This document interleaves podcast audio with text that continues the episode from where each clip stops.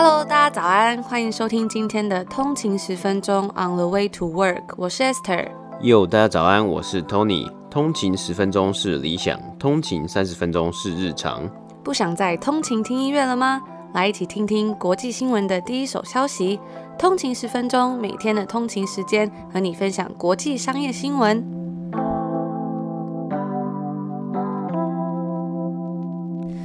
大家早安，今天是三月十六号星期二，欢迎回来通勤十分钟。大家早安。那我在昨天呢，其实一直以来都收到蛮多的问题，关于这个电子书。每次只要发，就会有人问说：“诶，这个电子书有推荐吗？好不好用？”嗯、但是呢，其实我在很久之前就写过一篇心得文，算是一个简短的心得。但是因为一直都有人问，所以我时不时呢也会上去补充一下我有没有什么新的心得。我也有看到有通勤族去留言说，诶，他使用电子书的一些心得。那其实我都会把我们之前常常收到的一些问题放在我们的精选动态，就是 Instagram 上面的精选动态有个。FAQ，所以大家如果常常问，或是你觉得可能会很多人常问啊，你想要了解的，也可以去上面看看说，说诶有没有人发问过等等的，我也会都有把新的东西补充，大家放在那边。嗯，记得我记得之前还蛮多人问说，诶，我们可能有时候平常在看的新闻啊，有一些主要的 source，有一些资讯的来源，或是我们相信认为很棒的资讯，我们也有放在我们的 IG 上面嘛。像大家有时候会问说，诶，有没有之前有介绍过的 podcast 节目啊，或是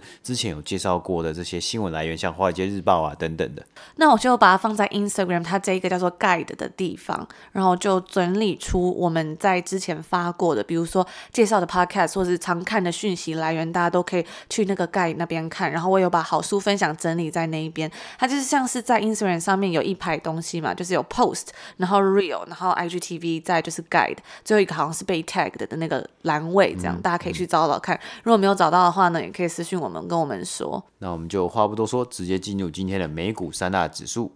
今天是北美时间的三月十五号，也就是一周的第一天，星期一。那我们来看到今天的美股三大指数呢，道琼工业指数是上升了一百七十四点，涨幅是零点五三个百分比，来到三万两千九百五十三点。标普五百呢，S&P 五百指数呢是上涨了二十五点，涨幅是零点六五个百分比，来到三千九百六十八点。纳斯达克指数呢，也是上涨了一百三十九点，涨幅是一点零五个百分比，来到一万三千四百五十九点。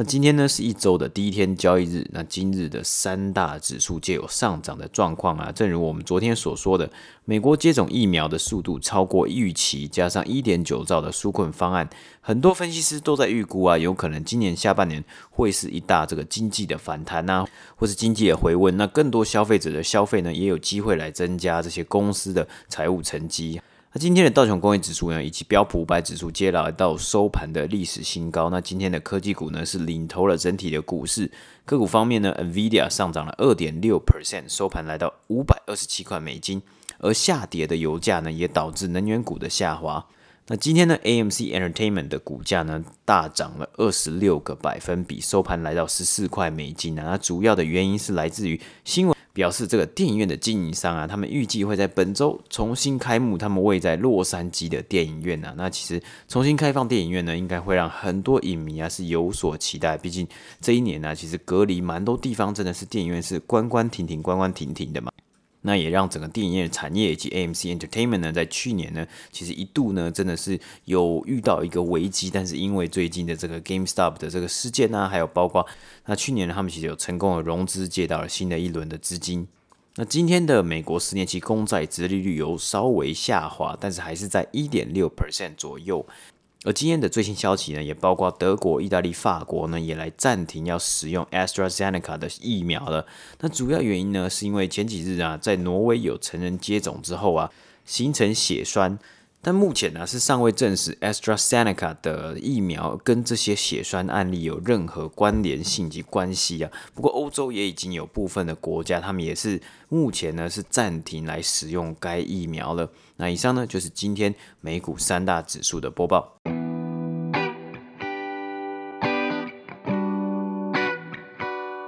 今天来跟大家分享的第一个新闻呢，是从去年到今年，如果有在关注投资领域的人啊，或者是 capital market 的话，其实应该都不难发现，常常会看到一些什么狂热啊，或什么暴涨等等的这种字眼，像是 mania、hype 或是 craze。那就有外媒指出说，这阵子投资人对于这种比较非传统的投资领域来说，可是非常的热络。像是在上礼拜，我们就有分享到 NFT 等等的，那我们就来简短。看一下到底有什么东西吧。首先是 crypto 加密货币，在去年三月的时候啊，比特币在略高于五千块美金左右徘徊，而在上周六呢，更创下了历史新高，高于六万一千美金。除此之外呢，还有狗狗币 Dogecoin，这是一种基于 meme 梗图迷因的加密货币，在今年增长了一千一百 percent 以上。那在上周呢，加密货币的总价值达一兆美金。而我们在上礼拜分享到的 NFT 这种利用区块链的技术，上周在佳士得这家拥有两百五十年历史的英国艺术品以及奢侈品拍卖行，拍卖了一个起始价才一百美金的 JPG 文件。那最后呢，它是以六千九百三十万美金的价格售出。Twitter 的 co-founder Jack Dorsey，他第一则推文的 NFT 的出价呢，则是高达了两百五十万美金。而在这个月呢，一位 electronic musician Blau，他透过售出一张他之前的专辑相关的 NFT，赚进了一千一百七十万美金。那买家不仅能够收到代表这张专辑的真实版本的 NFT，他还可以得到 Blau 的新的音乐以及他限量版的黑胶唱片。而这位本名叫做 Justin Blau 的音乐家则表示说呢，他看到他这个。卖出价格真的也是被吓翻了。他认为说，现在大家都非常兴奋的想要用这种新的模式去储存价值，也给予了这些方式一些额外的情绪价值。而除了在区块链以及加密货币以外呢，在 IPO 市场这几个月以来，其实也常常可以看到 SPAC，也就是 Special Purpose Acquisition Companies，透过 SPAC 上市的新创公司也达到了天文数字。在今年到目前为止，IPO 的三百零二家公司当中呢，就有百分之八十都是 SPAC。那最后呢，则是球鞋市场以及球员卡的交易。在去年的五月跟六月呢，是球鞋在售平台 StockX 自二零一六年创立以来最忙碌的两个月。那 StockX 呢，在今年的一月份，它的销售额几乎是一年前的两倍。在一月的时候，StockX 以创纪录的价格。三万三千四百美金售出了著名的 Nike Dunks 风格的 The SB Low Stable NYC Pigeon，而 StockX 的 CEO 就表示说，年轻世代希望能够投资在与文化相关，并且在财务上面合理的东西上面。那运动鞋呢，对他们来说啊，就是一个相对稳定的投资。除此之外，球员卡的市场也是非常的狂热。根据 Acol Sports 呢，历史上最昂贵的十张球员卡中有七张就是在过去的十个月中售出的。那在一月份呢，有人以五百二十万美金的价格买下了一九五二年 Topps 这家公司出品的 Mickey Mantle 这张卡，那它是有史以来最贵的价格。在上礼拜啊，美式足球员 Tom Brady 的新人卡也以创纪录的一百三十万美金售出。而这些热络的投资活动看似不太相相关，但却又好像都连在一起。在过去几个月中呢，有许多投资人都涌入了房地产啊，还有股市之中。那这股热潮啊，更已经扩散到更高风险或者是更奇怪的市场及资产之中，包括像我们刚刚有提到这些一些数位的媒体啊，加密货币、收藏品，像是球员卡、球鞋等等的。那这股热潮呢，其实是由一系列的独特条件所推动的。虽然有数百万人在疫情之下被解雇或者是失业。但是呢，有许多人他的银行账户仍然是在蓬勃的发展，包括可能是受到了纾困方案啊、stimulus check，或者是政府他们向经济市场注入现金等等的原因。而虽然人们可能会累积到更多的钱，但是股市还有债券等等这种传统投资的吸引力却减弱了，因为疫情可能被关了太久，有些人开始寻求一些更有创意或者是更具有风险、更刺激的投资。而通常呢，他们会在 Reddit 或者是 Discord 上面的社群讨论说，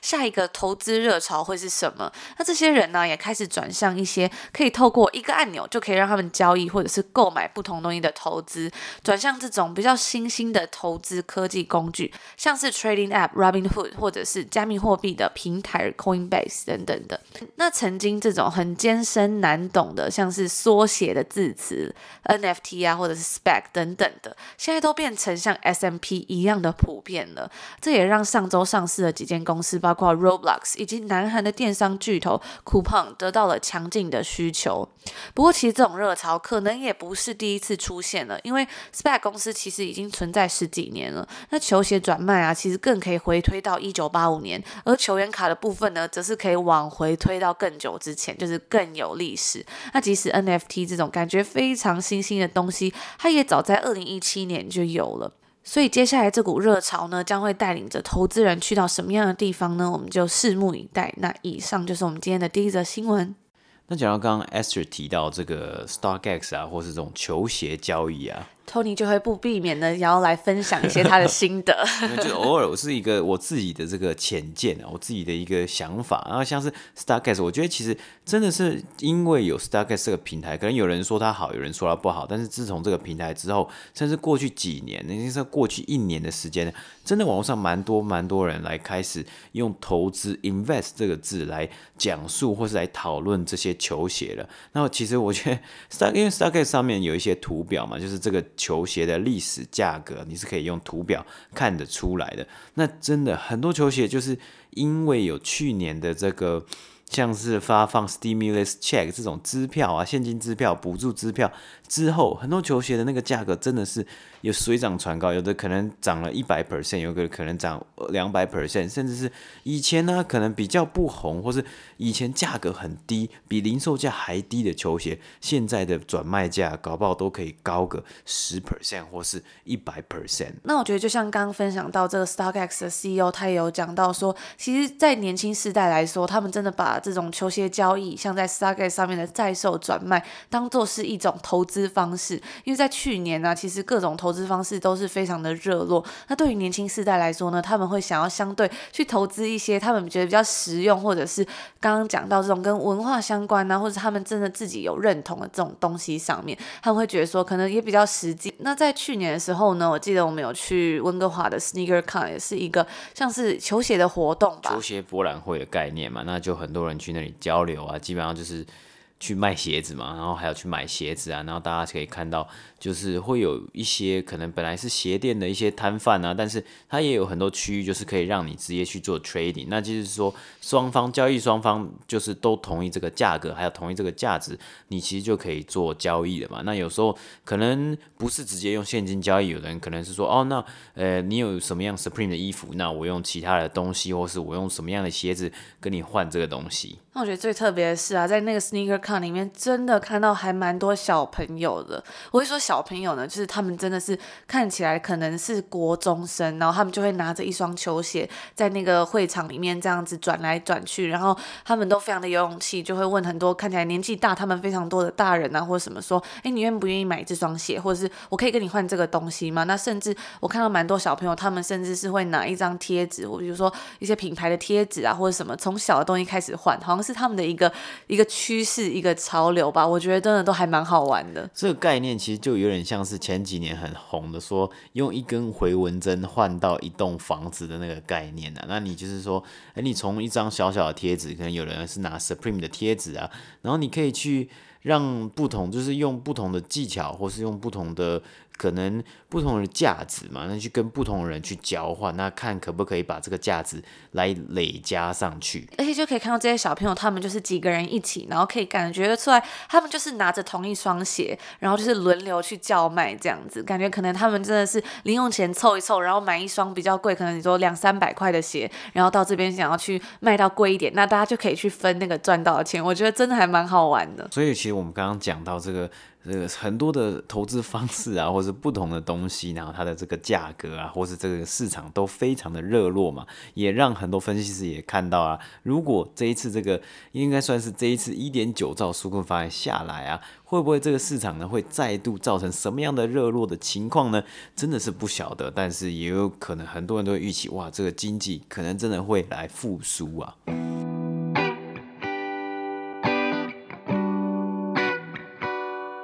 好，接下来今天的第二则新闻呢，我们来分享看看 Walmart 这个美北美啊一个非常大的零售商，他们最近的几个策略。那其实最近蛮好玩的，因为我们刚好是我们在这里多伦多嘛，刚好这里呢是重新半开放啊，有开放这个店内购物，所以也可以观察到一些零售的现象啊。那也包括我们前几个礼拜有提到啊，像是 Macy's 百货呢，他们是表示预估今年下半年有可能可以回到正常。不过同时啊，我们有看到很多的公司啊，各大公司以及品牌也在加码投资 D2C 啊，主要是像是网店营运的方面啊，像是我们昨天提到的 Adidas。那今天我们来看看沃尔玛最近的策略啊。首先，它将在达拉斯，美国达拉斯开设一家 Dark Store。那直接的翻译啊，就是黑暗店啊。黑暗店为什么要叫黑暗店？根本听不出来是什么意思嘛。不过简单来说呢，就是沃尔玛要将他们原本的分店啊，是直接改建成。物流中心 （fulfillment center），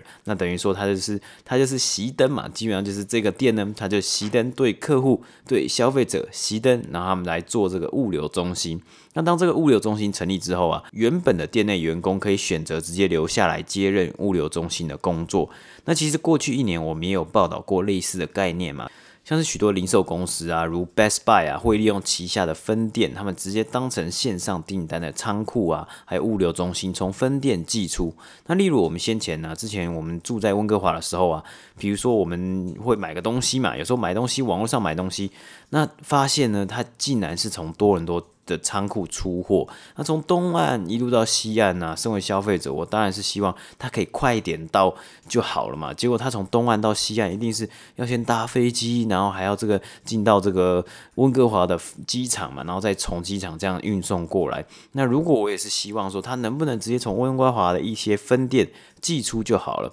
那当然也有公司是可以这样做，那有的公司呢是没有办法。可能是因为他们还没有整合网店以及实体店的库存的系统等等的，那因此啊，像沃尔玛也在思考要如何更完善的运用他们旗下的这些分店，去帮助他们的网店线上订单的成长。除了 Best Buy 之外啊，像是 Apple 去去年也表示，在美国和加拿大的三百多间门市啊，当做线上订单的出货中心。那要如何评断从哪里出货呢？就是只要消费者的住家是离分店比较近的。但是根据 Bloomberg 的报道啊，消费者还是无法选择是要从分店的货出货。或是从物流中心还有仓库出货，这个决定权呢，还是是由苹果的营运团队所掌握的。然而，将旗下分店加入物流以及寄送的服务啊，当然也需要给予员工完善的教育训练，因为这一方面呢，就是本来这些员工啊，就是直接面对顾客做结账啊，或者做直接的销售。那现在呢，是要将他们转入物流、包货等工作，或是像是有些店啊，可能两者都还兼具。那可能店内人流量多的时候啊，就要出去服务顾客，那解答顾客的问题。但是可能不是巅峰时间的时候呢，就需要到后面的仓库帮忙处理线上订单。那除了 Dark Store 黑暗店之外啊，Walmart 近期也在加拿大 Ontario 省啊，也就是我们这里多伦多这个 Ontario 省呢，也会来实行幽灵厨房的计划。消费者可以在 Uber Eats 上面点到 Quiznos 这家有点类似 Subway 这个潜艇堡的餐厅，以及 Saladworks 等餐厅的餐点。那因为这间幽灵厨房啊，有许多不同餐厅的餐点可以选择，那也可以更方便的让消费者来点他们想要点的食物。同时啊，这间餐厅呢也接受现场点餐。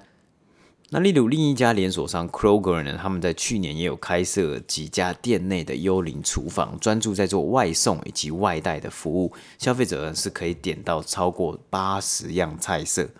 Walmart 过去一年呢，也是持续的推出不同的策略，那包括希望加强网店的营运啊，好来与最大的竞争对手亚马逊 Amazon 抗衡。包括对于物流的速度，主打一个小时的外送服务啊，这些都是沃尔玛积极推出的策略。但是根据报告指出啊，亚马逊目前还是比沃尔玛拥有超过十五倍的物流中心数量，因此啊，沃尔玛更要积极的出手来面对这个庞大的竞争对手。那以上呢，就是今天第二则新闻的播报。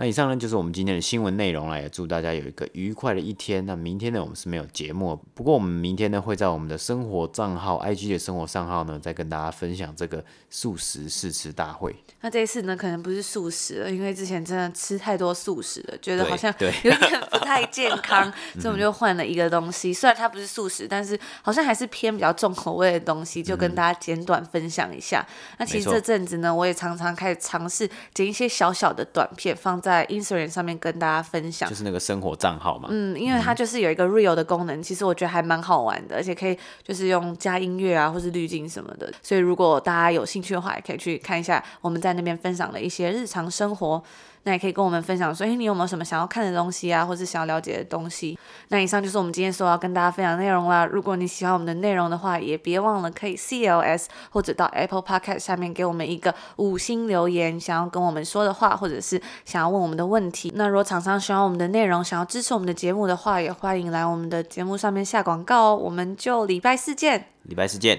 拜拜。拜拜。